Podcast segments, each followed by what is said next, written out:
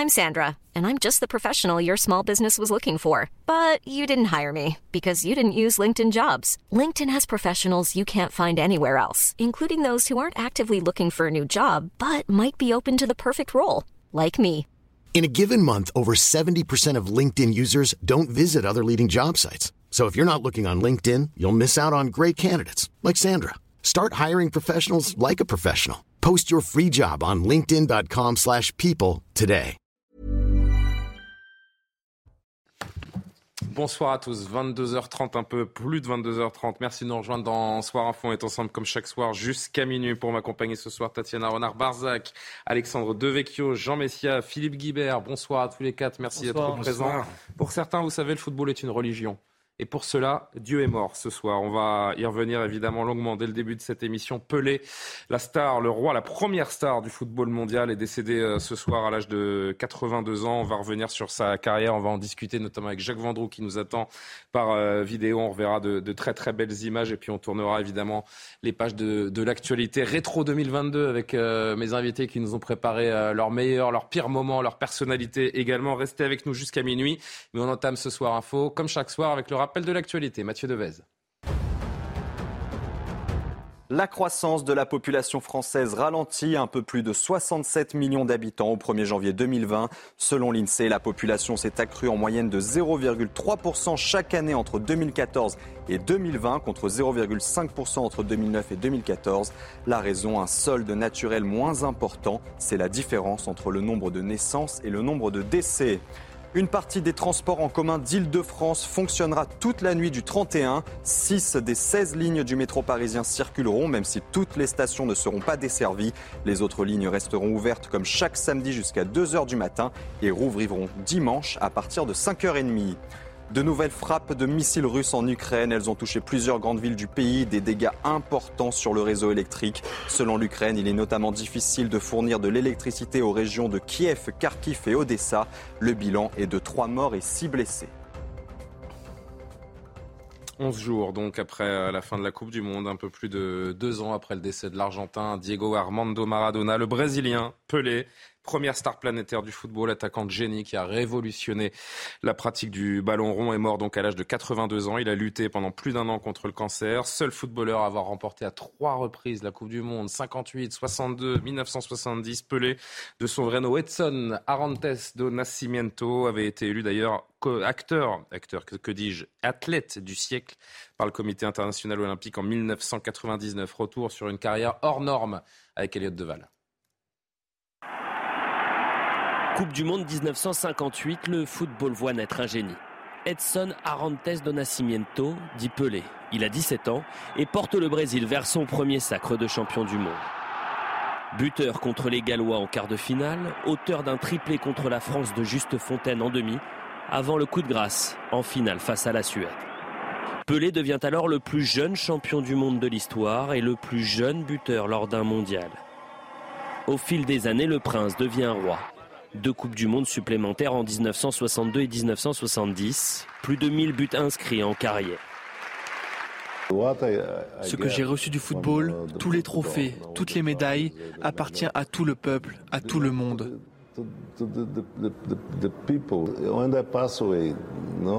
Quand je m'en irai, seul mon statut restera. C'est pour ça que j'ai voulu partager avec tous ceux qui aiment le football. Pelé ne connaîtra jamais les clubs européens. 18 ans passés à Santos au Brésil, puis deux saisons au New York Cosmos, avant de mettre un terme à sa carrière en 1977.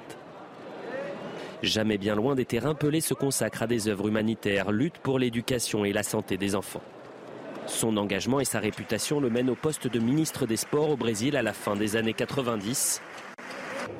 Pelé fascine, ensorcelle, porté au rang de demi-dieu. Un musée est ouvert à sa gloire où quelques 2500 reliques y sont exposées. Tout puissant soit-il, Pelé vacille. Une première fois en 2012 après une intervention chirurgicale à la hanche. Le Brésil retient son souffle.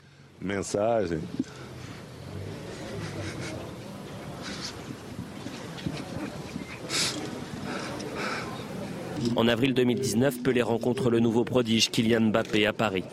Le Brésilien, certes souriant, n'en est pas moins épuisé. Dans la nuit de ce rendez-vous avec la jeune star française, Pelé est hospitalisé pour une infection. Simple précaution, diront ses proches. Considéré comme le plus grand footballeur de tous les temps, Pelé aura droit à des funérailles à la hauteur de son statut. Le roi Pelé s'est éteint. Sa majesté reste éternelle.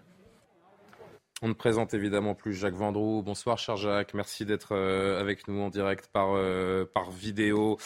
Des dizaines euh, d'années de commentaires sportifs, d'allées et venues sur les, plus grands stades de football. L'annonce de la mort de Pelé est un choc pour tous les amateurs de foot.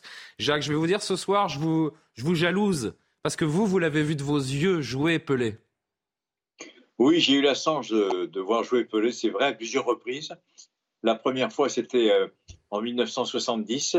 C'était bien sûr le jour de cette fameuse finale contre l'Italie où le Brésil l'avait emporté sur le score de 4 à 2. Et puis, euh, c'est vrai qu'il y avait une folie incroyable. C'était à Mexico. Et puis, on a pu rentrer dans les vestiaires. Euh, ça, c'était dans l'ancienne vie pour interviewer les joueurs brésiliens. On a essayé plus ou moins de le faire en portugais. Et je me souviens, j'avais eu quelques mots de, de Pelé. Puis après, j'ai revu Pelé à l'occasion d'un match à Colombes avec la France et le Brésil, où il avait marqué trois buts. Et Fleury Dinalo avait réduit le score avec euh, Marian Vigneski euh, pour l'équipe de France de football. Et je rappelle que le gardien de but de l'époque, c'était Georges Carnuche. Il, avait trois, il a pris trois buts de Pelé. Croyez-moi, il s'en souvient toute sa vie. Donc, ça a été des moments merveilleux de, de voir Pelé, qu'on a tout de suite considéré comme euh, le meilleur joueur du monde. Il était très gentil, il était très sympa. Il ne se rendait pas compte qu'il était déjà le, le roi Pelé après ses trois Coupes du Monde qu'il avait emportées. Il a joué à Santos toute sa vie. Il a dû jouer deux ans au, au, Cosmos de New York. Comment? Au Cosmos de New York. Oui, oui, il a joué deux ans au Cosmos de New York. Et puis surtout, surtout, moi, la dernière entrevue que j'ai eue avec euh, Pelé, c'était le jour du jubilé de Michel Platini à Nancy, où il y avait Pelé, Maradona et Michel. Il y avait une, c'est une photo qui a fait le, tour du monde. Les trois meilleurs étaient là, pas les trois meilleurs du, du moment, même si Pelé avait arrêté sa carrière. ils étaient là. Et c'est vrai qu'il avait été d'une gentillesse, d'une disponibilité. Il était venu exprès du, du Brésil pour rendre, pour rendre euh, hommage à, à Michel Platini. Et je me souviens aussi, quand il a joué au Cosmos de New York, les Américains disaient on a battu le record de tous les temps de vente de maillots du fameux numéro 10. Hmm. Je conclurai en vous disant que si Pelé est là, si le numéro 10 est là, c'est uniquement grâce à Pelé. Parce que dans les années 50, euh, le numéro 10 était un numéro traditionnel. Pelé l'a sacralisé. Et puis tout le monde, tous les grands joueurs ont pris le numéro 10, que ce soit Diego Maradona, que ce soit Michel Platini, que ce soit Zinedine Zidane, que ce soit Zico, que ce soit Mbappé, et j'en oublie forcément, eh bien, c'est vrai qu'il a, il a, donné, il a donné une référence incroyable au numéro 10. Et maintenant, maintenant, les gamins veulent jouer avec le numéro 10 parce que grâce à Pelé qui l'a sacralisé, grâce aux grands joueurs qui ont entretenu ce numéro 10, eh bien, tous les gamins qui ont un peu des qualités de techniciens veulent jouer avec le 10. C'est devenu le maillot du, chef d'orchestre dans, dans, une équipe. Et en effet, comme vous le racontez très bien, ça, ça vient des premiers exploits de, de Pelé. N'en doutons pas, hein, les réactions, elles viennent de, de partout. Évidemment, d'abord le président du Brésil, Lula da Silva. J'ai eu le privilège que les jeunes Brésiliens n'avaient pas. J'ai vu Pelé jouer. Jouer, non. J'ai vu Pelé donner un spectacle parce que quand il recevait le ballon, il faisait toujours quelque chose de spécial qui se terminait souvent par un but. Emmanuel Macron a attendu à peine un quart d'heure après le décès de, Pelé pour réagir. C'est dire hein, si euh, le retentissement est grand, le jeu, le roi, l'éternité qu'il traduit également en, brésilien. Et puis chez les stars du football, vous parliez de Michel Platini, euh, cher Jacques, Michel Platini qui lui aussi a, réagi euh, chez nos confrères de, de l'équipe. Il était Monsieur Football, l'histoire du football, la découverte du football, tout le football en 1970. J'ai 15 ans et j'avais grandi avec sa figure dans mon imaginaire. Mon père me parlait de Pelé à l'école d'ailleurs. Je signais Pelé Attini, euh, dit euh, Michel Platini. On va faire un tour de, plateau, cher Jacques, mais un petit mot, ce qu'on comprenne bien également ce soir. En fait, ce soir, c'est euh, Edson Arantes do Nascimento qui est mort. Mais Pelé, il ne mourra jamais. Il est éternel, lui. Il est éternel parce que c'est lui qui nous a fait aimer le football. c'est lui qui nous a appris les bases du football, les bases de la culture du vestiaire, le fameux numéro 10 dont, dont on a parlé euh, il, y a quelques, il y a quelques minutes. Pelé a été un petit peu notre maître d'école à tous et il nous a fait découvrir le football avec évidemment les matchs de 58, les matchs de 62, les matchs évidemment de, de 70. Il a été un petit peu notre professeur S-football à mmh. tout le monde parce que d'abord, au-delà du, merveilleux footballeur qu'il était, c'était un mec bien dans la vie. Il était mmh. souriant, il était un peu chambreur, il était un peu à l'humeur, comme on dit. C'est-à-dire que c'était quelqu'un de vrai.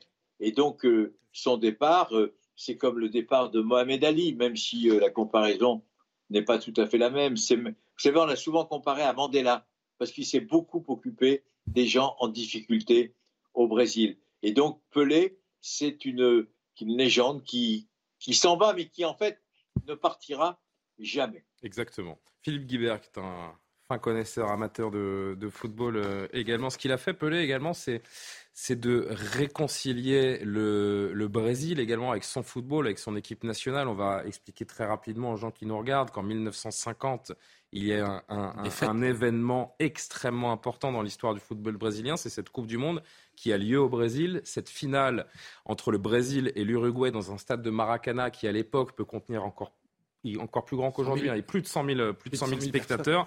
Et il y a un drame national puisque l'Uruguay, au Maracana, au Maracana, défait le Brésil et prive le Brésil de sa Coupe du Monde. Et il faut attendre 8 ans plus tard pour voir ce gamin de 17 ans réconcilier tout un peuple avec le football et obtenir cette, cette première Coupe du Monde. C'est là qu'il devient une icône éternelle. Et vous, j'imagine, comme tous les amateurs du football, avez, euh, gamin, rêvé d'être Pelé.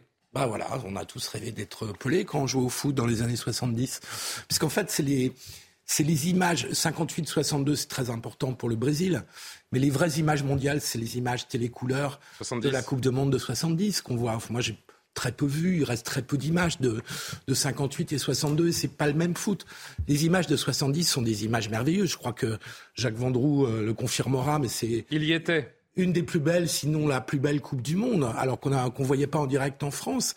Mais, mais les, passes de Pelé, les fins de Pelé lors de cette Coupe du Monde, moi je garde un souvenir de sa passe géniale en finale contre l'Italie où il sent arriver Carlos Alberto, il lui fait la passe euh, à l'aveugle à droite et ça se conclut par un, but croisé. Et puis la fin contre l'Uruguay où il fait le tour du gardien, il tire. Le fameux grand pont qui, ne, qui ne marque pas, hein. il ne marque pas, mais, ça reste une des plus belles actions de l'histoire du football. Absolument. Donc, euh, donc tout ça a nourri tout l'imaginaire des gamins qui jouent au foot euh, dans les années 70, dont je faisais partie. Et, et donc c'est lui la première star mondiale effectivement du du foot. Euh, même si c'est alors c'est c'est le foot d'une autre époque parce que c'est le foot, c'est un joueur d'un club Hein, on en a parlé, euh, Santos, c'est le joueur vraiment qui a joué dans son pays, donc c'est le football d'avant, avant les transferts, avant l'arrêt Bosman. Euh, c'est la fidélité à un club aussi. Ouais. C'est l'époque du foot où on pouvait passer euh, toute sa carrière dans un même club et jouer dans le pays dont on était, dans, lequel on était sélectionné au niveau national et mondial. Donc, donc c'est une autre époque du foot. Mais enfin, c'était un foot extrêmement offensif. Euh, c'était moins des athlètes parfois en termes de, de course, de, de, de volume. De, c'est pas exactement le même sport. De volume hein. musculaire, mais techniquement, quelle merveille. Je voudrais qu'on voit encore deux réactions avant de donner un dernier mot à, Jacques Vendroux. Neymar, qui est euh, lui aussi un enfant de, de Santos, et cette filiation avec Pelé, euh, entre Pelé et Neymar, elle est, elle est très très forte, parce qu'il a été longtemps euh, considéré comme son successeur. Avant Pelé, 10 n'était qu'un chiffre. J'ai lu cette phrase quelque part à un moment de ma vie, mais cette phrase belle est incomplète. Je dirais que Pelé, le football était juste un sport. Avant Pelé, le football était juste un sport. Pelé a tout changé. Il a transformé le football en art, divertissement. Il a donné de la voix aux pauvres, aux noirs surtout. Il a donné de la visibilité au, Brésil.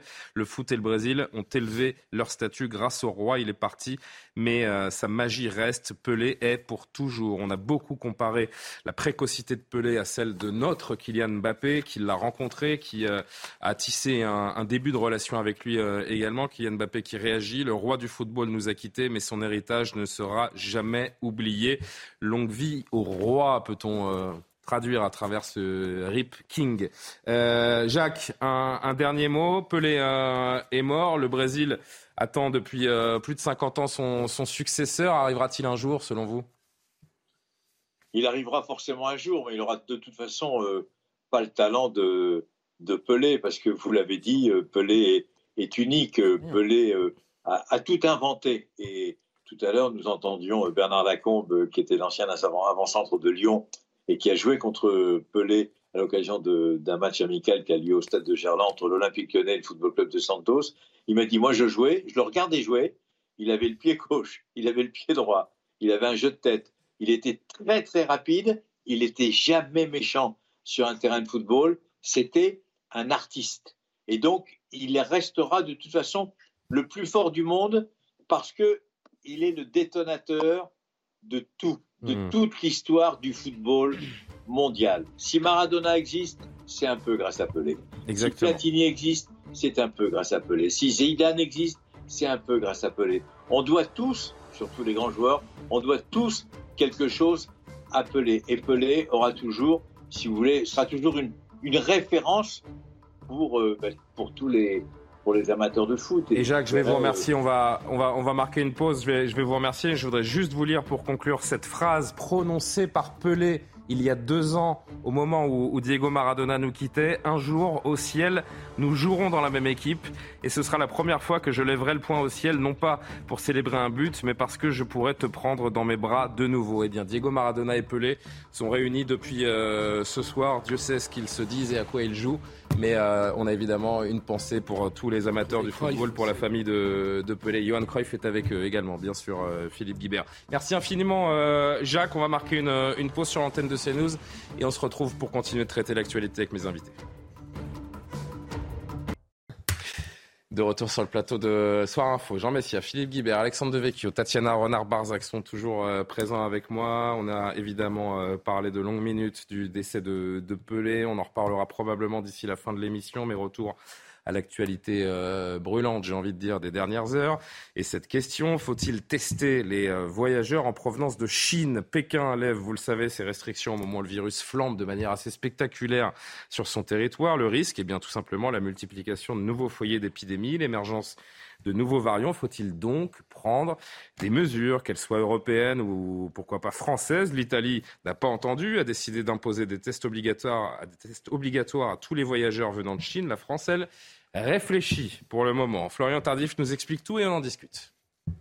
Pour l'heure, le gouvernement a décidé de ne pas prendre de mesures à l'égard des touristes venant de Chine. Une réunion d'urgence des ministres de la Santé européens euh, s'est tenue ce matin afin de faire un point sur la situation épidémique mondiale, mais n'a pas été suivie d'annonce. Le gouvernement attend donc, vous l'avez compris, et agira en européen. C'est ce qu'on nous précise dans l'entourage du ministre de la Prévention et de la Santé, c'est-à-dire en concertation avec ses voisins. À ce stade, le nombre de voyageurs chinois vers l'Europe demeure limité et le restera euh, pendant plusieurs semaines. C'est ce qu'on estime au sein du gouvernement. Il ne s'agit donc pas d'agir dans la précipitation. Il faut dire aussi euh, qu'au-delà de l'aspect purement sanitaire, un autre aspect est pris en compte par l'exécutif, l'aspect économique. Avant la pandémie, la France était la destination occidentale favorite des Chinois. Plus de 2 millions euh, de touristes sont venus dans notre pays en 2019 et ont injecté environ 3,5 milliards d'euros dans notre économie.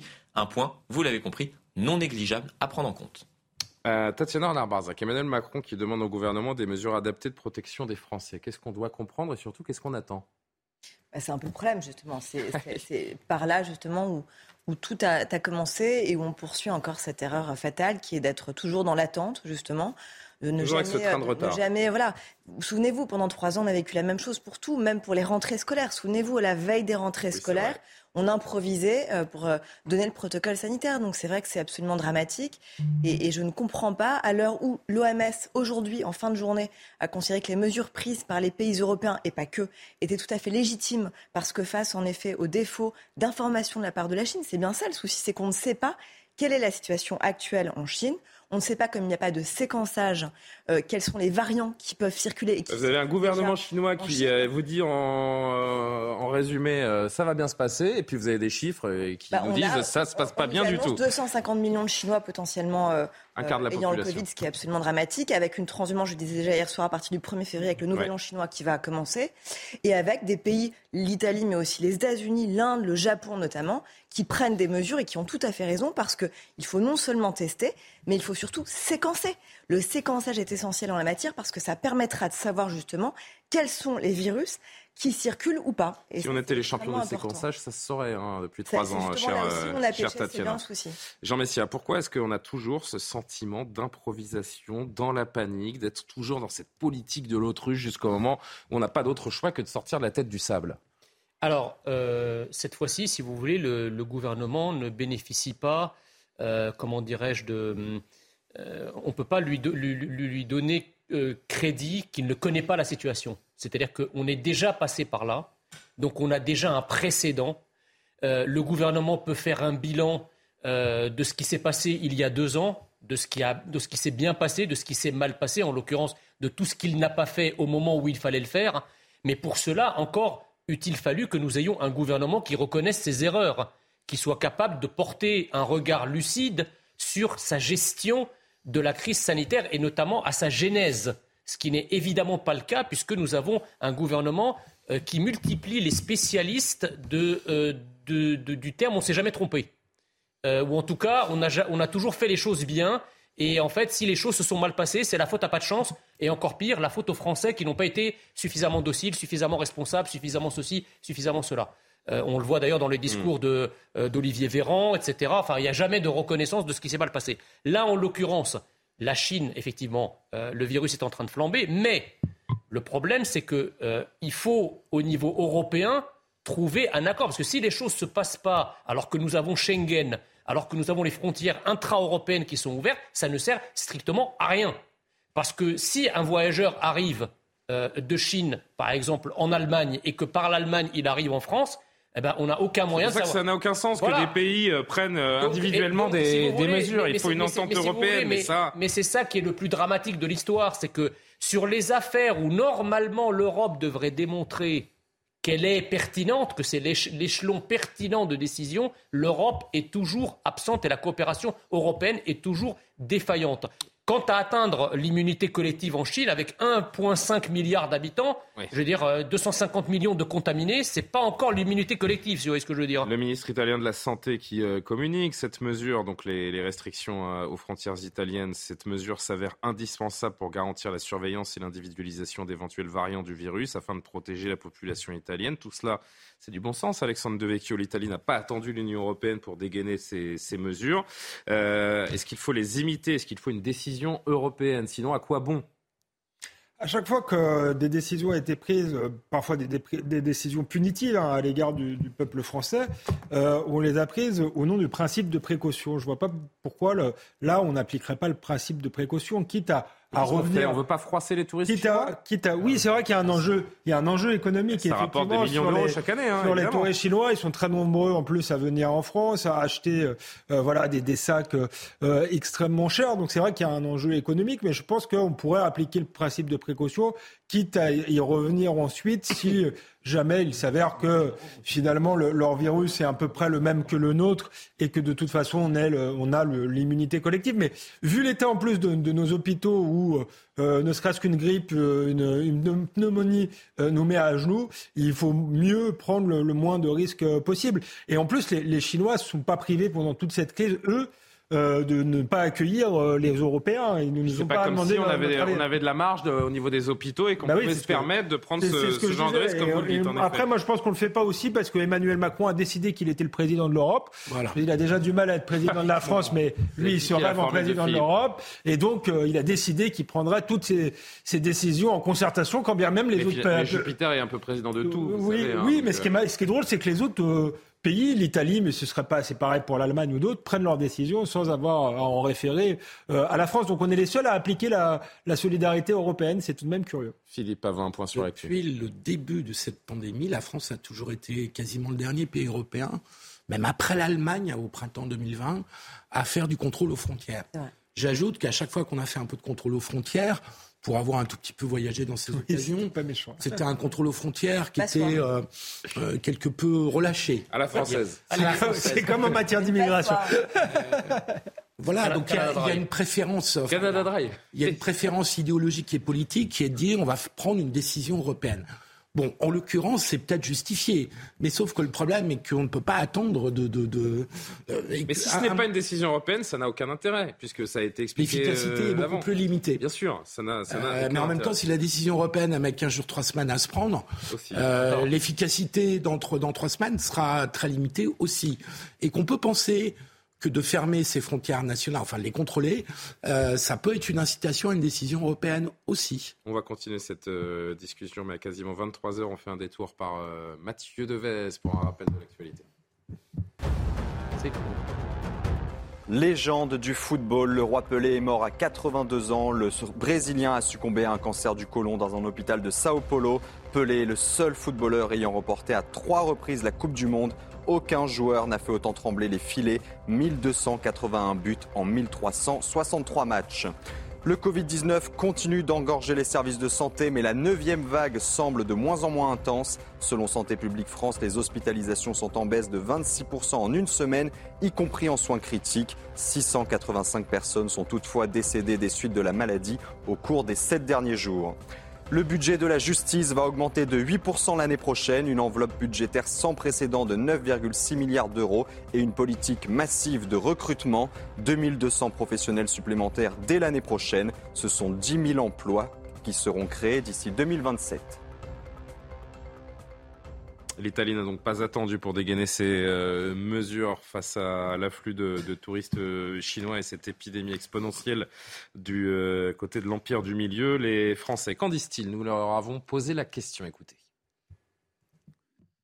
Ah bah oui, hein, sans problème. Hein. sinon, on va recommencer avec une montée du Covid en France. Hein. C'est une bonne initiative. En fait, ça éviterait que la, maladie se, répande en fait dans, dans, tout le monde entier. Suite au voyage de tout le monde touristes Non, je pense pas que c'est une bonne chose parce qu'aujourd'hui, avec la Covid, on arrive à vivre et on arrive à s'en sortir et je pense que c'est pas pas important. Oui, je pense que par mesure de sécurité et de précaution, je pense qu'il serait préférable que bah, toutes les personnes en provenance de Chine euh, soient testées. Vu le nombre de cas, euh, la recrudescence de cas de Covid, euh, c'est préférable. C'est du bon sens, encore une fois. Ils le savent, les Français, hein, ils l'ont bien compris. On ne peut pas se permettre d'absorber une nouvelle vague épidémique.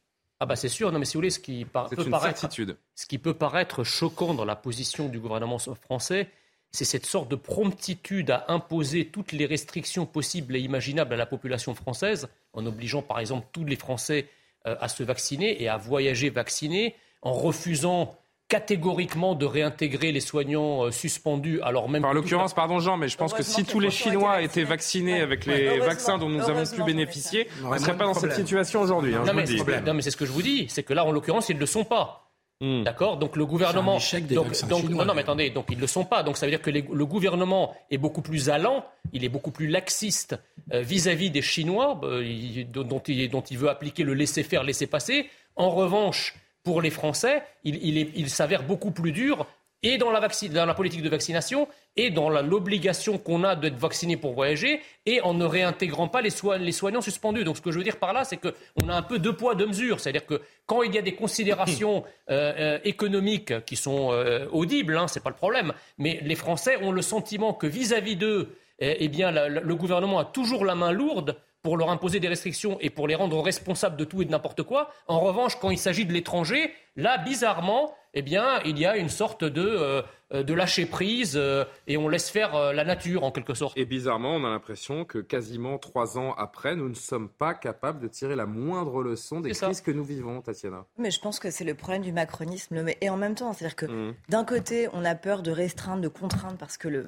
le gouvernement a tellement été critiqué pour cela justement quand il a imposé le masque et d'autres obligations. Et donc, il y a cette crainte de remettre une nouvelle pièce dans la machine de ceux qui vont considérer qu'on les empêche d'eux. Sauf que je, pense que les Français préfèrent qu'on restreigne l'accès euh, des Chinois euh, dans notre pays plutôt qu'on arrive à être restreint nous-mêmes ensuite. Information gouvernement jusqu'au 31 janvier, en fait, pour imposer justement des restrictions, parce que la loi euh, dit que c'est jusqu'au 31 janvier. Et par ailleurs, je me suis penchée par curiosité justement aujourd'hui sur la question. Il se trouve qu'il y a des, des mesures européennes qui ont été prises justement mi-décembre et qui permettent, en cas de transmission, en cas de pardon, circulation extrêmement virulente du virus mmh. aux pays européens, de pouvoir même suspendre les vols à destination des en provenance de pays justement qui auraient une transmission extrêmement importante. Donc nous n'avons aucun courage en ce fait. Ce que je veux dire par là, c'est que cette mesure, elle est là, elle existe, et donc peut-être que c'est ce vers quoi l'Union européenne va à un moment donné se tourner. Pour une simple et bonne raison, c'est qu'en fait, en effet, il y a une raison économique, mais aussi une raison médicale qui est très importante. Vous l'avez constaté, vous en parlez, vous avez un enfant, j'ai le même problème. Crise de doliprane, crise d'amoxicilline, énorme, énorme pénurie. Le problème, c'est que les Chinois, ils vont avoir besoin justement de ce doliprane, ils vont avoir besoin de cela. S'ils sont massivement contaminés, ils vont devoir prendre ces molécules. Souvenez-vous le problème qu'on a eu, sachant que la molécule n'était pas fabriquée en France. C'est le même topo que pour les masques. Et donc ça, c'est aussi une vraie question de santé publique. Bah, bien sûr.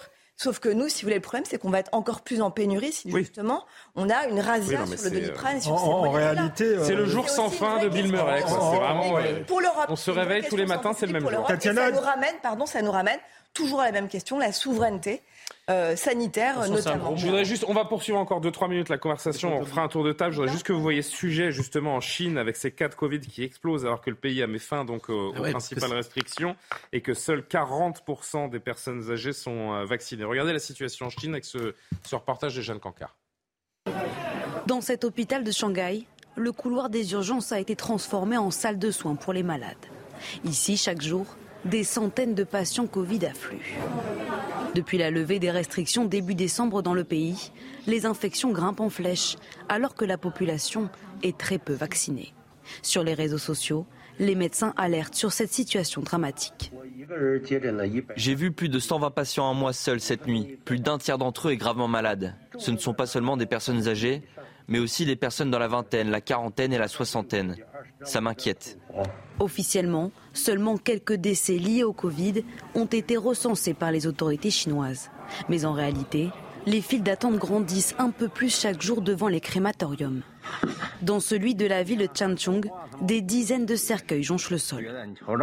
Regardez, il y en a partout, partout. Tout ça, c'est ce qu'on a eu en deux jours. Aujourd'hui, on a incinéré entre 50 et 60 corps. Pas de données réalistes non plus sur le nombre de contaminations. Mais selon des experts, plus de 250 millions de personnes ont été infectées dans le pays en seulement trois semaines. Entre 60 et 80% de la population qui pourrait tomber malade, 250 millions d'individus euh, d'ores et déjà touchés, des longues files de, corbillards. Euh, qu'est-ce qu'on attend pour réagir, pour protéger la population française? Non mais Tadiana soulevait un enjeu euh, très intéressant.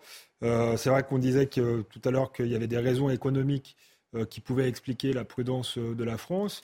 il y a aussi la, raison qu'on n'est plus du tout souverain et qu'en fait on est dépendant, notamment effectivement, ça a été très bien dit, de leurs médicaments, sachant qu'ils vont peut-être être, eux-mêmes en situation de pénurie ou du moins en situation de ne pas pouvoir distribuer des médicaments partout dans, dans le monde. Donc je pense qu'on n'a pas plus les moyens, hélas, de jouer le rapport de force en réalité avec la Chine. Si demain on suspendait leur vol, euh, il pourrait y avoir, surtout que c'est un régime qui est quand même qui est capable d'aller très loin, euh, il pourrait traîner euh, à nous envoyer des médicaments. Mais ça, c'est une réalité en, géopolitique, économique et du rapport de force actuel qu'il faut, hein. prendre en, compte.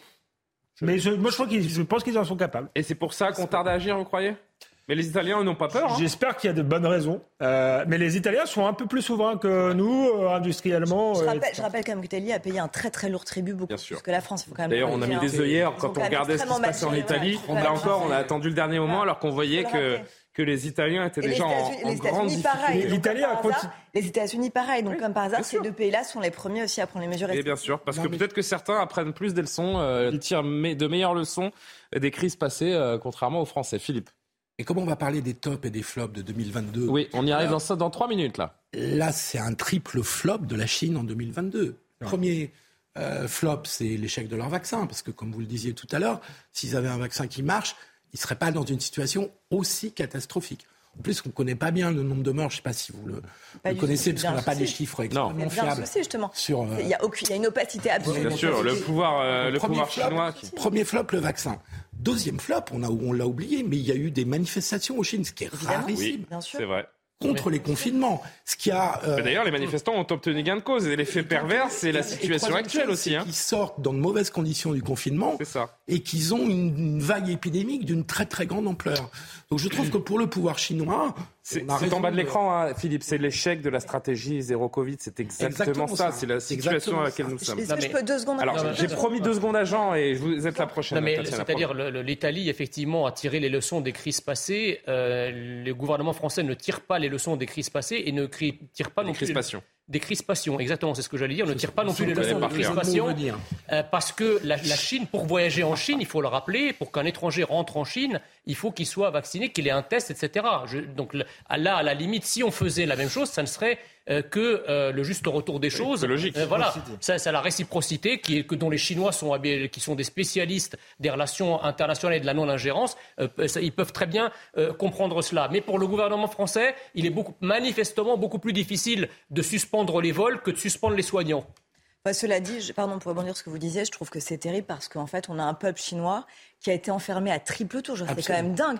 On a mis des verrous sur les portes de l'extérieur. Oui, mais ça c'est littéralement enfermés. Mais c'est politique. C'est parce qu'en qu'en fait le, gouvernement, le gouvernement chinois voulait prendre. subi quand même des choses absolument terribles et qui a subi là un enfermement. mais... quand nous on s'est plaint, pardon, euh, là pendant le Covid, voyons quand même ce qui se passe depuis des années là-bas. C'est absolument terrifiant et qui aujourd'hui peut enfin sortir.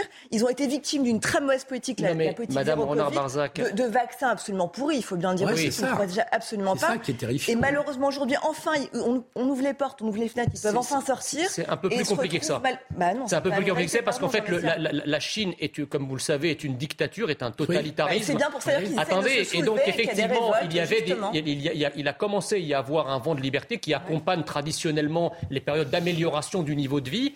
Or, le gouvernement chinois a entendu tirer profit de la crise sanitaire pour la transformer en dictature sanitaire pour maintenir son pouvoir et étouffer, étouffer les vents de, liberté. La politique de l'enfant unique, Non, mais c'est aller plus loin. C'est aller plus loin. On va voir ce qu'attendent euh, nos dirigeants, le gouvernement français, pour euh, prendre des décisions qui, euh, qui semblent de bon sens pour tout le monde, finalement, sauf pour nos dirigeants. Mais que comme moyen de pression. Qu'est-ce que vous voulez que je vous dise? L'histoire sans fin. Donc, c'est-à-dire qu'on va continuer. On en parlera demain, après-demain, 2023. Euh, ce sera la dixième, la douzième, la vingt-cinquième vague. On verra euh, à ce moment-là. Chers amis, on est on est le 29 décembre, 30, 31, dans trois jours. Nous embrassons 2023. L'heure est au bilan, comme chaque année. C'est vrai que ça fait un peu marronnier, mais c'est une, c'est une tradition. Il s'est passé énormément de choses en 2022. Et grâce à vous, donc, euh, chers invités, on va faire un point sur euh, l'année qui vient de s'écouler. Nous nous sommes euh, contactés les uns les autres aujourd'hui. Je vous ai demandé de me choisir votre événement favori, votre top, votre pire événement, votre flop et la personnalité qui, selon vous, a marqué 2023. Je vais être tout à fait sincère avec ceux qui nous regardent. Également, Philippe Guibert vous euh, venez nous rendre euh, visite amicalement un peu en dernière minute parce que notre ami Benjamin Morel, qu'on salue d'ailleurs et j'espère qu'il va bien parce qu'il a eu un petit souci, il a dû annuler au dernier moment et vous l'avez remplacé au pied levé, je vous en remercie, mais on n'a pas eu le temps de préparer ensemble les top flops, mais ce qu'on va faire, c'est qu'on va évidemment les commenter, euh, commenter les choix des uns et des autres avec vous. On va commencer par les tops, les événements que vous voulez retenir, les événements positifs que vous avez choisis. Je commence évidemment par ma chère Tatiana Renard-Barzac. Tatiana, vous avez décidé que euh, l'événement à retenir en 2022, il était arrivé le 8 septembre dernier. C'était évidemment le, décès d'Elisabeth II et c'est surtout ce que vous voulez mettre en avant, c'est ce qui s'en est suivi évidemment, tout le faste de la monarchie anglaise, les différentes cérémonies et cet hommage qui restera très longuement dans les mémoires. Avant de vous entendre et de nous expliquer les raisons de vos choix, regardez cette, euh, séquence retour en arrière lors des cérémonies à la reine Elisabeth II.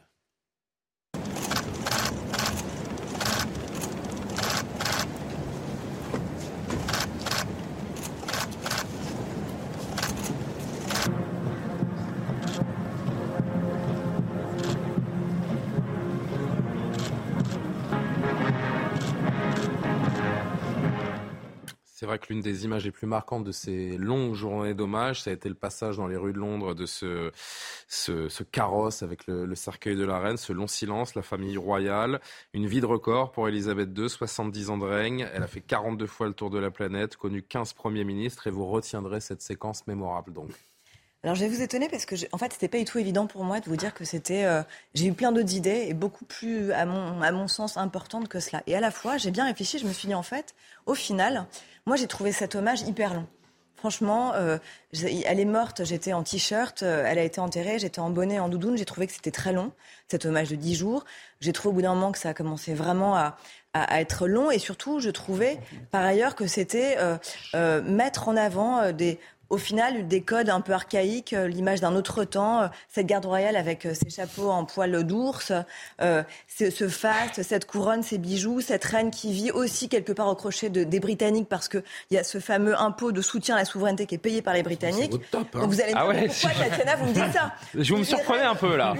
Moi, je vais vous dire, pendant, pendant l'espace de quelques jours, je les ai enviés, les Anglais, de se réunir autour d'un même symbole. de l'autre côté, passer tout ça, je me suis dit en fait incroyable. C'est-à-dire qu'en effet, 70 ans de règne, des tenues, pardon pour la forme, mais des tenues folles qui ressemblent vraiment à des choucroutes géantes à chaque fois avec des couleurs mais dingues. Cette petite femme du haut de 101m63 qui a en effet euh, fait le tour du monde plus que tout autre chef d'État qui a des visites incroyables, qui a connu, vous le disiez, 15 premiers ministres britanniques, qui a connu trois euh, républiques euh, françaises, 10 présidents français, qui est allé euh, faire des bras d'honneur, si j'ose dire, euh, aux traditions, à la bienséance ou même à, l'imbécilité, au racisme, en allant par exemple danser pardon, un foxtrot avec un noir, le président du Ghana, en 1961. Bref, cette femme est dingue. Elle, a traversé euh, son époque, elle a traversé les temps, elle a vécu les drames de sa famille, les divorces, les séparations fracassantes de ses enfants, de ses trois enfants, la mort de Lady Di. Dieu sait si on l'a, on, lui a dit, euh, on, l'a condamné pour son silence. Euh, et, et, puis la mort de cet homme avec qui elle a quand même vécu 73 ans en 2021. Elle a donc tout connu, elle a survécu à tout. elle a absolument et en fait, moi, en voyant cette cérémonie, au final, je me suis dit, on est tous redevenus des enfants. Moi, j'ai regardé ça en fait en me disant, dans cette période extrêmement morose, où plus rien ne fait vraiment rêver, où il y a une défiance telle par rapport à nos leaders, où on est en manque de charisme des leaders, où on est en manque justement de, leaders qui justement arrivent à faire union dans leur, dans leur nation, qui arrivent à incarner vraiment quelque chose de façon extrêmement forte. On a là une femme qui justement, euh, malgré tout, euh, représente le courage, l'ordre, euh, qui a uni un peuple. Il était vraiment extrêmement euh, émouvant ce peuple qui était là pendant des jours et des jours à l'attente sur les routes, et c'est vrai que tout à coup, je me suis dit en fait. Cette file d'attente euh, euh, également euh, incroyable, dans laquelle on avait d'ailleurs aperçu David Beckham, comme tous les autres, qui pendant des heures avaient fait la queue. du symbole qu'elle représente. Ah voilà, je me suis dit en fait, on a tous quelque part perdu une grand-mère. En fait, c'était un peu le dernier des Mohicans. Elle, elle, incarne un peu cela, et on parle de Pelé, le roi est mort. Bah, on, et on, bah, la reine est morte, vive le roi. Disant, et c'est souvent comparé en disant, j'étais en fait aussi presque connu que Jésus. Bah, en fait, une autre personnalité qui était tout aussi connue que Pelé, c'est bien la reine d'Angleterre. Je veux dire, 8 milliards de personnes quand même ont participé à ces obsèques à travers le monde. C'est absolument gigantesque. Et donc euh, voilà, oui, pour moi, c'est vraiment, euh, vraiment euh, l'événement de l'année. Bien vendu ce premier top. Quelqu'un veut réagir à ça? On avance? Je rappelle que euh, le roi Charles III hein, sera couronné le 6 mai 2023, donc ce sera l'un des événements marquants de l'année 2023, en mai prochain à l'abbaye de Westminster, évidemment. Je me tourne vers Jean Messia. Alors vous, vous revenez au sujet précédent, mais euh, votre top, j'ai l'impression que ça va finir par être un flop en 2023. Si ça continue, vous avez choisi une date. Une date, c'est le 16 mai 2022, ça correspond à... La levée des restrictions Covid.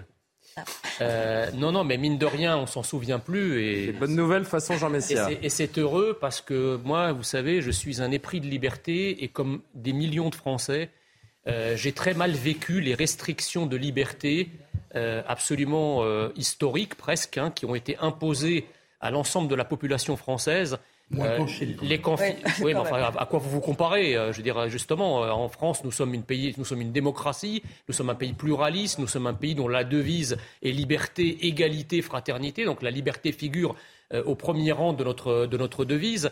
là, effectivement, ça a été des mesures assez exorbitantes, même très exorbitantes, euh, du droit commun de la liberté à laquelle les Français sont habitués depuis euh, euh, des décennies, sinon des siècles. Donc effectivement, on a enfermé les Français pendant des semaines, on a empêché les Français, euh, ne serait-ce que d'aller boire un café euh, sans avoir des autorisations. On a empêché les Français de sortir de chez eux avec des trucs complètement absurdes. On s'autorisait soi-même en remplissant soi-même sa propre autorisation pour, sortir pendant une heure et à pas moins, à pas plus de, je sais plus, un kilomètre, je crois. vous, allez, vous savez quoi? Vous allez nous porter l'œil avec votre top là, parce que ça va nous retomber sur le coin de la figure en 2023. on va rien comprendre. Et, j'allais dire, en fait, ce qui finalement nous protège du retour de ces heures sombres contemporaines euh, de, contemporaine, c'est effectivement le, changement de la coloration du Parlement.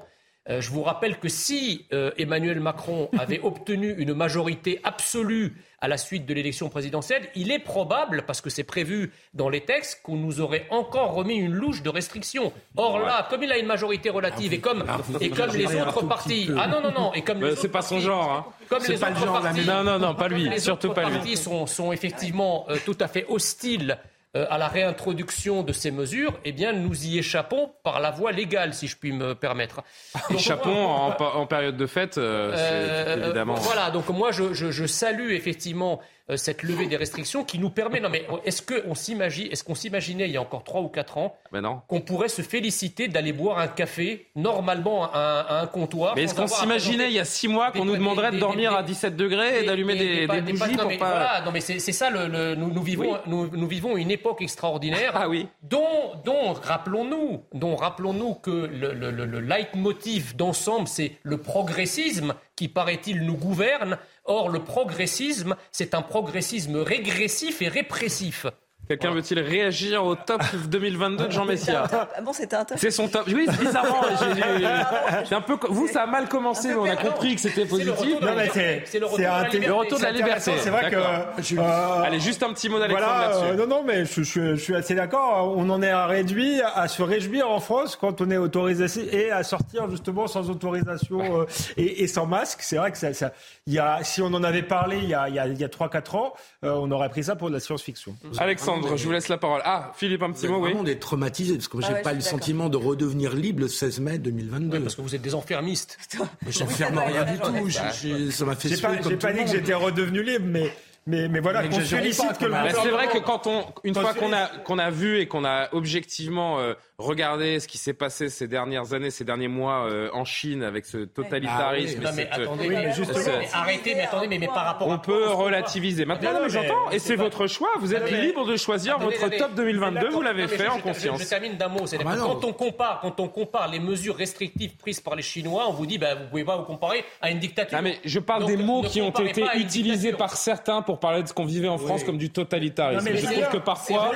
Moi, je suis pas d'accord avec vous. Alors, c'est, ça qui si on veut faire tous les top flops, il va pas falloir rester une heure sur euh, chaque sujet. Hein, je dis. Mais, mais, mais moi, je pense que justement, bah oui. justement, ce qu'il y avait d'intéressant, ce qu'il y avait d'intéressant au-delà du côté euh, humiliant et infantilisant de la chose, je parlerai pas de dictature, mais c'était humiliant et infantilisant. Humiliant aussi parce que on a, vu à quel point on avait des pieds nickelés euh, autoritaristes au, au pouvoir. Mais ce qui était quand même inquiétant, c'est qu'au départ, on a copié la Chine. Là, on nous dit bah ah mais c'est une dictature. Tiens, on se réveille, c'est une dictature. Euh, je vous rappelle que ça a commencé en Chine. Les premiers à avoir confiné, c'était la Chine. Et je me rappelle qu'on les trouvait même super efficaces. On se demandait pourquoi le gouvernement français n'était pas aussi euh, efficace. Donc euh, voilà. Euh, c'est bien qu'on voit ce qui arrive à la Chine euh, aujourd'hui. Alexandre Devecchio, vous gardez la main puisqu'on passe à votre top. Il concerne l'Iran et la révolte des femmes. Le voile islamique, je le rappelle, est devenu euh, en creux le symbole de la révolte des, des Iraniennes face à l'oppression imposée depuis les premières heures de la révolution islamique en 1979 le 16 septembre dernier, après la mort de la jeune femme kurde Marsa Amini.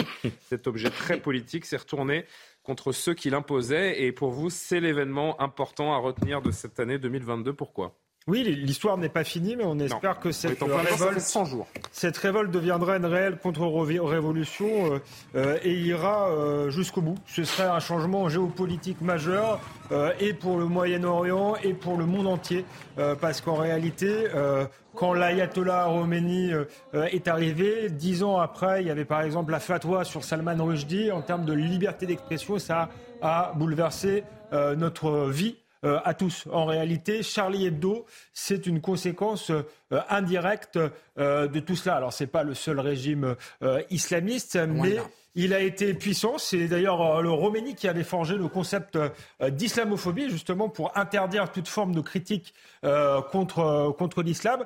Donc je crois que ce sera un bouleversement majeur. Et puis par ailleurs, moi j'aime la liberté, j'aime les peuples qui se lèvent pour la liberté. En plus, ce sont des femmes. Pour une fois, ça me donnerait presque envie d'être féministe, même si ça va bien au-delà des femmes. En réalité, c'est pas un gros mot. Hein. C'est pas parce que certaines féministes dans notre pays galvaudent un peu la, la chose que c'est du vrai Très loin de là, C'est du vrai féminisme, puisque d'abord, c'est du féminisme qui est capable d'entraîner les hommes. Hein. Elles ne sont pas toutes seules. Bien sûr. Euh, c'est pas un féminisme contre les hommes, c'est un Et beaucoup d'hommes ont été condamnés à mort aussi. Avec les hommes, mais je pense que ça dépasse euh, la question de la condition des femmes. L'idée, c'est vraiment de faire tomber le, régime, de renouer avec euh, euh, la liberté, la démocratie, de renouer avec ce qu'était la, la civilisation iranienne, qui au départ est une civilisation perse hein, et pas une civilisation islamique. Donc ça, ça, ça, dépasse le, le, strict enjeu des femmes, même si c'est très important.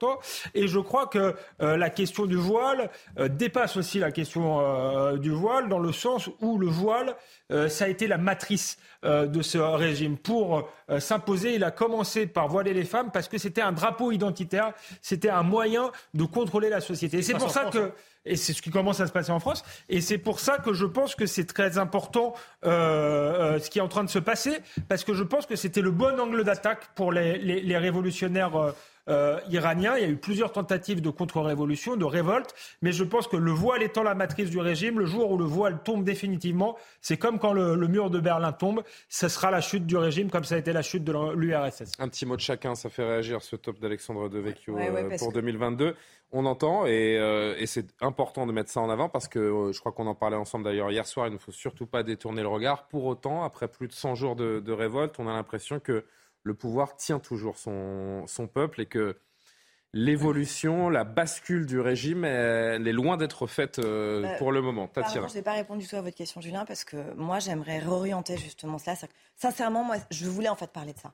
Et je voulais parler de ça parce que pour moi, l'événement de l'année, c'est la condition des femmes, à travers justement ce qui se passe en Iran, à travers ce qui se passe en Afghanistan avec les talibans qui serrent encore plus les vis, qui interdisent par exemple aux femmes de travailler maintenant dans les ONG, avec toutes ces femmes en Iran qui travaillaient, qui étaient des avocates, des enseignantes, des chercheuses, qui ne peuvent plus travailler, qui ne peuvent plus sortir chez elles, qui ne peuvent même plus voyager comme dans d'autres pays, mais seules, et c'est absolument terrifiant.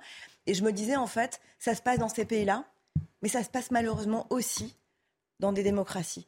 Quand j'ai vu ce qui s'est passé aux États-Unis avec la remise en cause du droit à l'IVG dans certains États aux États-Unis, je me dis que la condition de la femme aujourd'hui est extrêmement précaire. C'est un bien précieux euh, qu'il faut défendre, protéger en IVG constitutionnalisé en France. Et hein. je ne veux pas faire, je mets pas tout ça sur le même plan. Ce que je veux dire, pas du tout, pas du tout.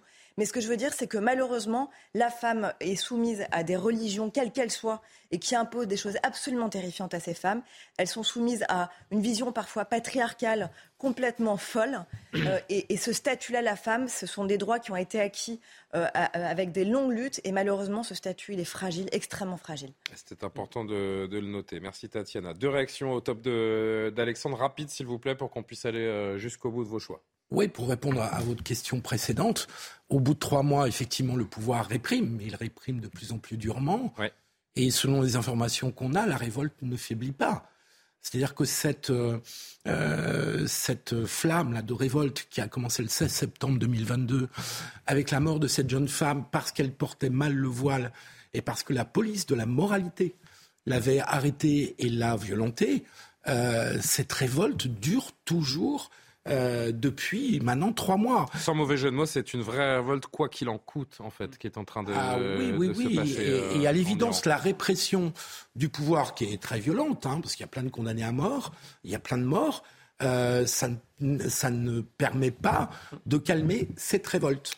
Non, juste, une juste, une précision doctrinale. Il faut, il faut se souvenir que l'Iran a été le premier laboratoire où les thèses des frères musulmans de Saif el-Islam, Hassan el-Banna et de Sayyid Qutb a réussi. Puisque, en fait, il y a eu une. Ils sont, pardon bah, euh, Hassan el-Banna, c'est le fondateur des frères musulmans. Il est d'origine, enfin, il est égyptien en 1927. Et Sayyid Qutb, c'est celui qui a internationalisé la pensée des frères musulmans, qui a été exécuté par Nasser au début des années 60 pour haute trahison, mais qui a laissé des écrits euh, un peu comme le, communisme et, comment propager finalement euh, l'islamisme dans euh, les pays. Donc c'était une, relation contre nature entre l'islam chiite et l'islam sunnite, puisqu'on sait par exemple que l'Iran soutient le Hamas, qui est sunnite, à Gaza. Et donc, en fait, les, méthodes utilisées pour gagner un pouvoir vont ensuite être dupliquées, et c'est ce qui se passe en France avec cette occupation de l'espace public, le voilement des femmes, tout ce qui a été euh, utilisé en Iran est en train en ce moment en Occident d'être utilisé, mais malheureusement, les élites françaises sont complètement aveugles à ce qui s'est passé en Iran et la manière dont la République islamique a, pris naissance et on n'a pas tiré les leçons de l'histoire. Vos flops de 2023 sont à suivre. Ça vaut le détour. Restez avec nous. D'abord, Mathieu Devez, rapide euh, rappel de l'actualité. Légende du football, le roi Pelé est mort à 82 ans. Le Brésilien a succombé à un cancer du côlon dans un hôpital de Sao Paulo. Pelé est le seul footballeur ayant remporté à trois reprises la Coupe du Monde. La veillée funèbre aura lieu lundi au stade du Santos FC, équipe où le roi a évolué presque toute sa carrière. Son enterrement est prévu mardi. Le retour de Benjamin Netanyahou à la tête du gouvernement d'Israël, vainqueur des législatives du 1er novembre. Il a présenté ce matin son équipe ministérielle aux députés avant un vote de confiance remporté par une majorité d'élus. En s'alliant avec des partis ultra-orthodoxes et d'extrême droite, le Premier ministre forme le gouvernement le plus à droite de l'histoire du pays. Se dirige-t-on vers un record de chaleur pour le nouvel an Selon Météo France, le 31 décembre devrait connaître les températures les plus douces jamais enregistrées dans le pays. Ce samedi, le mercure devrait grimper jusqu'à 16 degrés sur la moitié nord du pays et jusqu'à 20 degrés sur la moitié sud. Les flops 2022 dans cette euh, rétro, on est ensemble encore pendant un gros quart d'heure pour euh, savoir ce, qu'on, ce que n'ont pas aimé, là pour le moment, nos euh, chroniqueurs cette année. Jean Messia, vous, c'est le 28 avril. Vous l'avez encore en travers de la gorge. Emmanuel Macron, réélu président de la République, c'est votre flop de, de l'année. On va voir ces images hein, euh, au Trocadéro, notamment pour euh, cette soirée euh, festive autour de, de, sa réélection et ses enfants qui accompagnaient, on s'en souvient, le, le couple Macron le, le, jour de, le soir de sa victoire, 24 ou 28 avril? Je me souviens plus. Bref, on va vérifier. Bah, c'est-à-dire, ça peut paraître bizarre de, choisir cela comme flop parce qu'on pourrait me rétorquer qu'il a été élu. Donc, euh, bah oui. Euh, le problème, c'est que c'est un flop pour la France. Euh, c'est un flop pour la France parce que Emmanuel Macron a une politique de, déracinement généralisé et une politique finalement qui s'intéresse davantage aux affaires du monde qu'aux affaires de la France. Je pense qu'Emmanuel Macron, pour, pour, Emmanuel Macron, la France est simplement un pays dans lequel il vit. Euh, c'est un pays simplement où il habite. Or, on attend d'un président que ce soit un pays qui l'habite, qui habite en lui, qui soit habité par la France. C'est ça, c'est ça le, ce qui fait un grand président, c'est qu'il soit, qu'il ait une verticalité, qu'il absorbe finalement, qu'il la sève de son pays pour pouvoir en défendre les intérêts sur tous les fronts. Or, ce n'est pas exactement ça que nous avons. Et d'ailleurs, le délitement et l'accélération du délitement que nous connaissons depuis la réélection d'Emmanuel Macron, que ce soit sur le plan économique en matière de pouvoir d'achat, que ce soit sur le plan sécuritaire, que ce soit sur le plan identitaire, que ce soit sur le plan sanitaire, fait que effectivement euh, euh, la, longue descente aux enfers de la France qui a commencé une quarantaine d'années avec cette défrancisation de la France, eh bien se poursuit euh, et s'accélère même avec la réélection d'Emmanuel Macron. Il a fait une promesse, Emmanuel Macron, le soir de son élection, il l'a même renouvelée, mais écoutez, souvenez-vous. Cette ère nouvelle ne sera pas la continuité du quinquennat qui s'achève, mais l'invention collective d'une méthode refondée pour cinq années de mieux. Vous avez l'impression qu'une nouvelle méthode est en, est en marche? Bah, Je vous pose la question. Qui ah a l'impression en France que quoi que ce soit a changé euh, ni dans, Emmanuel, dans la politique d'Emmanuel Macron, ni Emmanuel Macron lui-même, ni les affaires de la France Enfin, je veux dire, à un moment, il faut ouvrir les yeux, quoi. Il y a ce qu'on dit, il y a ce qu'on promet, il y a ce que les gens vivent. Et je ne crois pas que ce que les gens vivent aujourd'hui soit nécessairement différent de ce qu'ils vivaient il y a six mois ou de ce qu'ils vivaient il y a cinq ans. Je crois que beaucoup de Français pensent qu'aujourd'hui est pire qu'il y a six mois et encore pire qu'il y a cinq ans. C'était le choix de Jean Messias. Que, allez, un intervenant veut réagir en 30 secondes. Je trouve que le flop, c'est plus celui de l'élection présidentielle cette année. Je trouve qu'on a eu une élection présidentielle au premier tour il y a 72% et quelques seulement de participation. C'est une des plus mauvaises participations du premier tour après 2002. Hein. Et puis au deuxième tour, pour la deuxième fois consécutive, on a quand même plus d'un tiers des inscrits qui soit s'abstiennent, c'est 28% de mémoire, soit vote blanc ou nul, c'est 4 ou 5%. Et donc on a une élection présidentielle qui normalement a un rôle de légitimité, de légitimation du président de la République, Et on a une présidentielle qui a moins passionné. Pour moi, il y a un chiffre symbole dans l'année. Hein. Le débat de second tour, Le Pen. C'est une des plus grosses audiences de l'année, quand même, le débat second tour. Hein. 14 millions. Bah, c'est beau. Ouais, la finale, c'est 30 millions. C'est 24.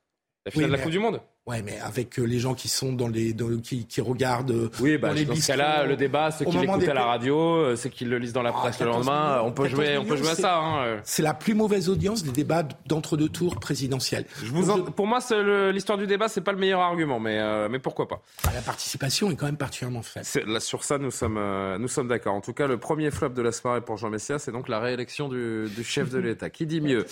Tatiana Renard-Barzac, 4,78% à la présidentielle. Même dans les hypothèses les plus dramatiques, personne à droite n'avait anticipé l'ampleur de l'échec de Valérie Pécresse. C'est votre flop de 2022. Pourquoi? pardon. Euh, mon flop, c'est plus précisément son grand meeting, son premier grand Alors, dans ce cas, je me permets au Zénith. de regarder cette image. C'est l'un des moments marquants de la campagne. Tout le flop de sa campagne. Premier grand meeting de Valérie Pécresse, candidate de la droite. Un meeting dont on a parlé pendant des jours. Un fiasco, un raté. Et les euh, images, les voici.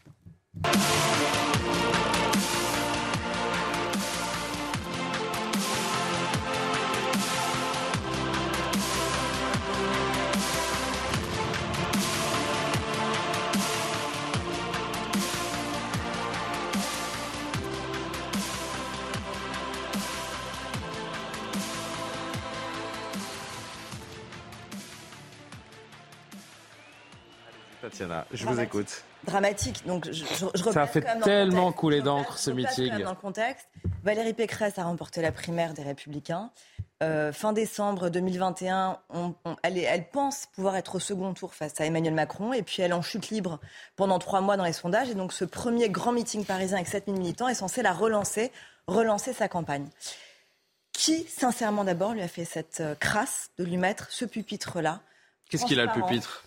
Ah oui, transparent, oui. Qui est une abomination, sincèrement, d'abord en termes de scénographie, mais surtout sur la, forme, absolument dramatique.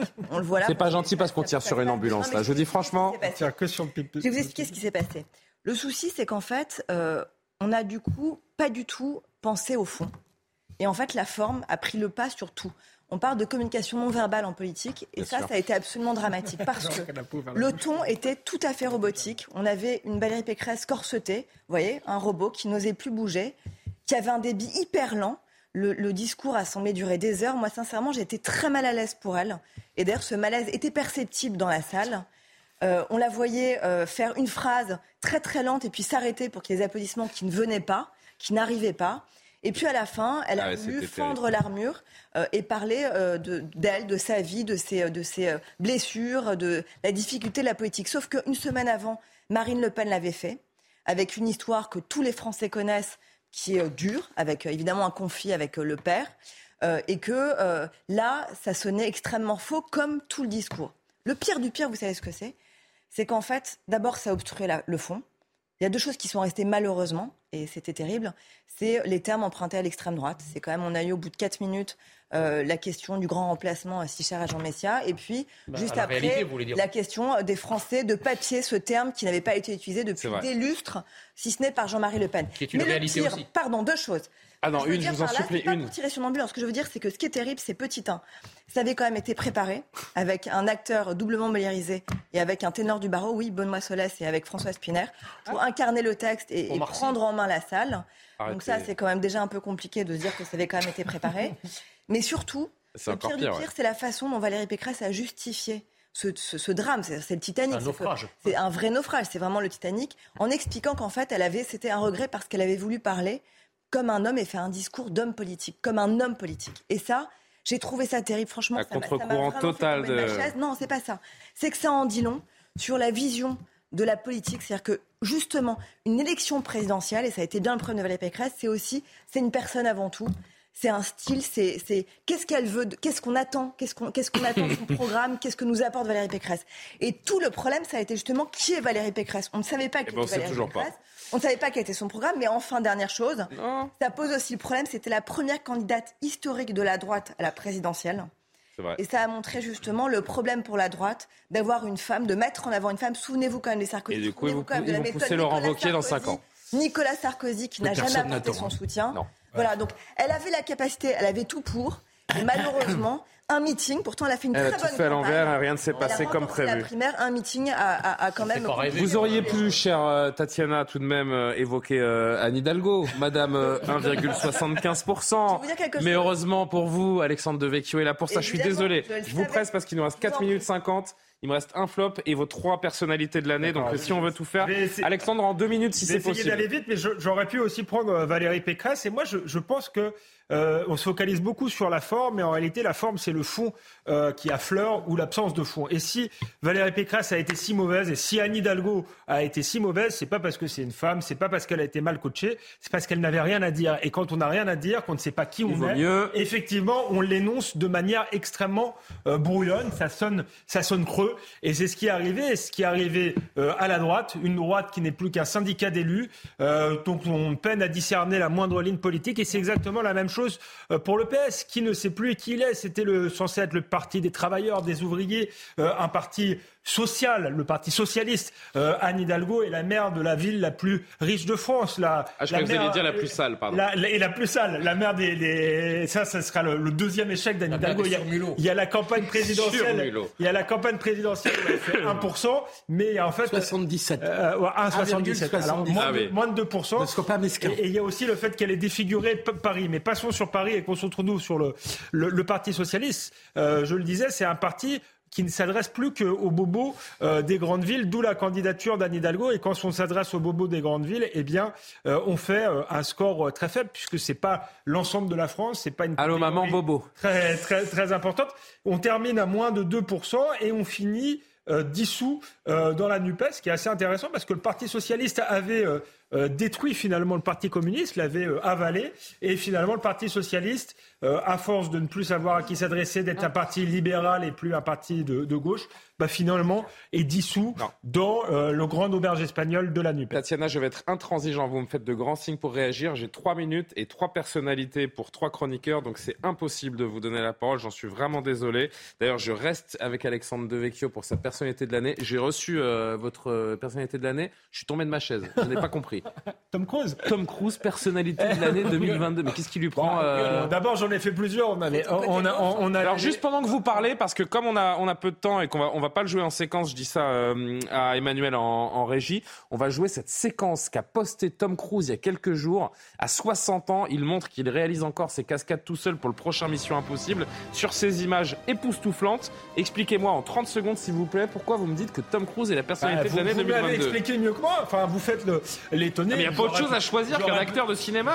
J'en ai, choisi euh, d'autres. Certains les années pris j'ai décidé que le rêve, c'était aussi euh, euh, important. Et en termes d'acteur de, cinéma, eh c'est une sacrée revanche. C'est un mec qu'on disait ah, Asbin, il a 60 ans, il fait des, cascades, personne n'en fait dans le cinéma actuel, même euh, quelqu'un qui a 20 ans. donc, chapeau l'artiste. Et puis, c'est le plus gros succès cinématographique de l'année. Ça va pas durer avec Avatar 2, ah, Avec hein. Avatar, ça va pas durer. mais tout de même, personne n'attendait Top Gun. Et dans cette époque de wokisme, de néo-féminisme, de réchauffement climatique, avoir un, un bon vieux film d'action avec Aérobien Réac, et eh ben ça fait plaisir. Jean Messia, votre choix de personnalité de l'année s'appelle Elon Musk. Oui, alors évidemment. Pareil, 45 secondes, s'il vous plaît. Bah, Elon Musk, pour sa, la prise de contrôle de Twitter, et pour avoir. Ça ne ravit pas tout le monde. Hein. Et pour avoir révélé les Twitter Files dont personne en France ne parle, toutes les, les communications et les conversations internes à Twitter qui montrent comment l'ancienne direction de Twitter a censuré a limité euh, l'audience de tous les comptes qui n'étaient pas progressistes et en particulier, euh, bien sûr, euh, le paroxysme avec la suppression du compte de Donald Trump, mais tous les comptes qui diffusent une pensée nationale, patriote, anti-wokiste, anti-progressiste ils ont été limités, bannis, euh, l'audience a été euh, euh, freinée, etc., etc. Alors pour, pour l'instant, je, je me prêche pour ma paroisse. Elon Musk n'a pas tenu sa promesse en ce qui me concerne, c'est-à-dire que mon compte Twitter n'a toujours pas été rétabli, mais ah, en tout cas, vous êtes... mais en tout cas, en, tout cas, tout ce qu'on tout ce qu'on pensait être Elon si vous nous regardez. Tout ce qu'on pensait être du complotisme d'extrême droite il y a encore un an, eh bien aujourd'hui, on a la preuve que c'est vrai. C'est pas seulement le cas de Twitter, c'est aussi le cas de Facebook. Je lance un appel ce soir à Monsieur Laurent Soli, président de oui, bah, ça plus tard, Meta France, pour libérer les comptes qui sont aujourd'hui bannis sur Instagram Regardez-le, Elon Musk. Pourquoi il est tout le temps en train de danser comme ça? J'ai jamais compris ça. C'est un homme heureux. Oui, c'est un homme euh, étrange surtout, mais richissime surtout. On conclut avec Tatiana Renard-Barzac. Je garde le meilleur pour la fin. Et vous, euh, non, vous n'avez pas le droit parce que pourquoi vous auriez le droit? Pour dire quoi? Bah, pour donner euh, juste une... Votre avis sur Elon Musk? Alors vous savez mais alors, Philippe, comme je le dis depuis 5-6 minutes, vous voyez le chrono qu'il y a sous la caméra? Vous voyez le chiffre qu'il y a écrit? Il y a écrit 0, c'est-à-dire que je suis déjà en retard et j'ai même pas donné la parole à Tatiana sur son... Bah alors, allez-y, 5 secondes. Lula, le nouveau président brésilien. Ah, Lula, oui. Ah ouais, bah, Tatiana, vous me faites plaisir parce que votre personnalité de l'année, c'est aussi la mienne. Oui, alors pas du tout pour les mêmes raisons, je pense, parce que j'avoue, je suis pas forcément euh, fan de foot assidu comme vous. J'ai regardé en revanche le mondial et, quel, quel, plaisir de voir ce Mbappé. Vraiment, le roi Pelé est mort, vive le roi Mbappé. C'est cette remontada il m'a fait pleurer. Il m'a. Voilà, d'abord, quel grand sportif, première chose. Deuxièmement, et c'est surtout pour ça que je voulais en parler, quelle valeur. Quand on voit, quand on voit ces Argentins, quand on voit ce gardien de but ah euh, qui se permet de faire ses horreurs. Et on voit ce Mbappé qui reste là, euh, tranquille, qui ne dit rien, euh, qui, a cette, qui, a quand même ce, voilà, ce port altier, qui a ses mots, deux secondes, je finis. Mais surtout, cette vision, et surtout... Bah vous direz ça à la régie finale. Hein. la méritocratie, voilà, il incarne la méritocratie. Très marrante. Cet enfant qui a, né, qui, a, qui a vécu, qui a passé son enfance à Bondy, et qui, a la place de traîner dans la rue, s'est mis au sport, faisait école, boulot, euh, sport, dodo, et, c'est vraiment l'exemple même de la méritocratie. Alors oui, son salaire est absolument honteux, et à la fois il est mérité parce que ça montre à des jeunes aujourd'hui que le sport est un formidable vecteur d'intégration. C'est la fin de ce soir. Info. Pardon de vous avoir pressé, mais on est pris dans le temps malheureusement. Je vous montre juste en vous disant au revoir l'image que moi j'ai choisie, mon image de l'année. C'est celle-là parce qu'elle dit, euh, elle dit tout des relations entre l'Occident et la Russie désormais depuis euh, presque un an.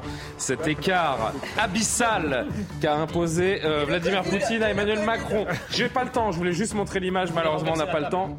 Comment? Il voulait renverser la table. Voilà, bravo. Merci à tous de nous avoir suivis. Pardon à tous pour le retard à la régie finale principalement. On se retrouve demain dans l'heure des Pro 2. Vive 2022 quand même et bienvenue quand même à, 2023 aussi. On est, on est impatient. Bonne soirée.